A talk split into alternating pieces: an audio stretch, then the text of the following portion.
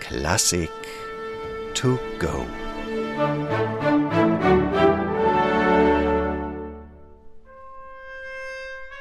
Mit weichen Knien macht sich der 19-jährige Dimitri Schostakowitsch im Dezember 1925 auf den Weg zum Leningrader Konservatorium, um seine Diplomarbeit abzugeben. Dabei handelt es sich um nichts weniger als seine erste Sinfonie.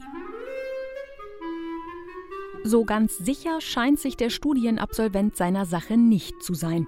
Es wirkt fast so, als würde er sich auf Zehenspitzen an das Werk heranschleichen. Dabei braucht sich der junge Schostakowitsch wahrlich nicht zu verstecken. Denn gleich mit seiner ersten Sinfonie gelingt ihm ein großer Wurf, der seinen Namen direkt auf die internationale Bühne katapultiert. Die Sinfonie entsteht während seines letzten Studienjahres zwischen Oktober 1924 und Juli 1925. Sie wäre sogar noch schneller fertig gewesen, hätte Schostakowitsch sich nicht noch Geld hinzuverdienen müssen als Stummfilmpianist im St. Petersburger Piccadilly-Kino. Im Sommer 1925 ist es dann soweit, die Sinfonie ist fertig.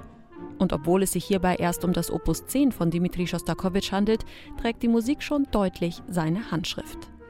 Zwar mögen hier und da Einflüsse musikalischer Vorbilder hörbar sein, wie Strawinski, Mahler oder Prokofjew, unterm Taktstrich aber ist sie bereits unverwechselbar ein Schostakowitsch.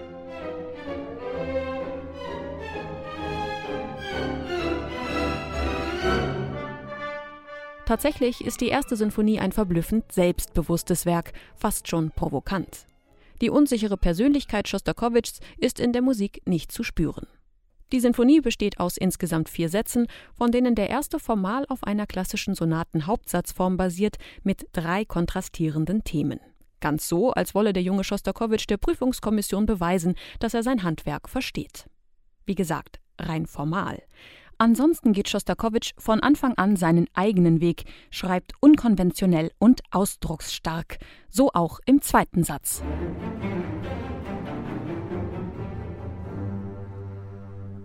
Der zweite Satz ist als Scherzo angelegt und mit seinem Schwung und musikalischen Witz für viele der stärkste Satz der gesamten Sinfonie. Das Publikum der Uraufführung im Mai 1926 war jedenfalls so begeistert, dass das Scherzo am Ende des Konzerts noch einmal wiederholt wurde. In diesem Scherzo tritt Schostakowitschs individueller Stil deutlich zutage. Der Satz steckt voller Ironie und Groteske.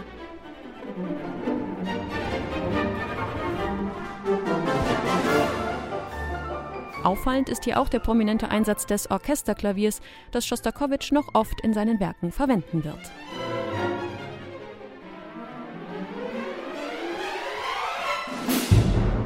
Auf den schwungvollen Beginn des Satzes folgt ein nachdenklicher B-Teil, der deutlich macht, wie stark die Kontraste in Schostakowitschs Musik sind. Wie auch schon im ersten Satz spielt der junge Komponist gekonnt mit Gegensätzen. Der feurige Start wird abgelöst von einer Art Trauermarsch. Schostakowitsch liebt das Unerwartete.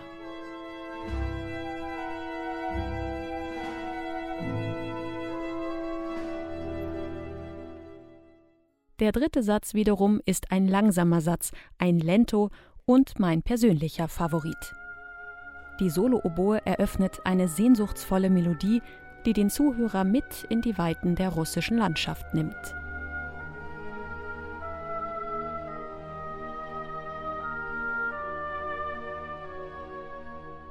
Der Satz ist über weite Strecken kammermusikalisch gehalten, mit vielen Soli und mit einer Tonsprache, die für einen so jungen Komponisten bereits bemerkenswert ausgereift ist.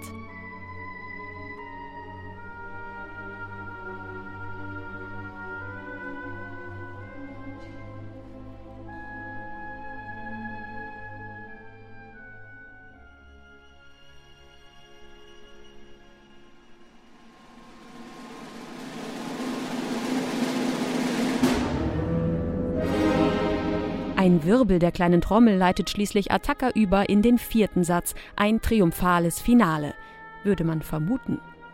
Stattdessen aber überrascht Schostakowitsch seine Zuhörer erneut mit einem eher verhaltenen, fast mysteriösen letzten Satz.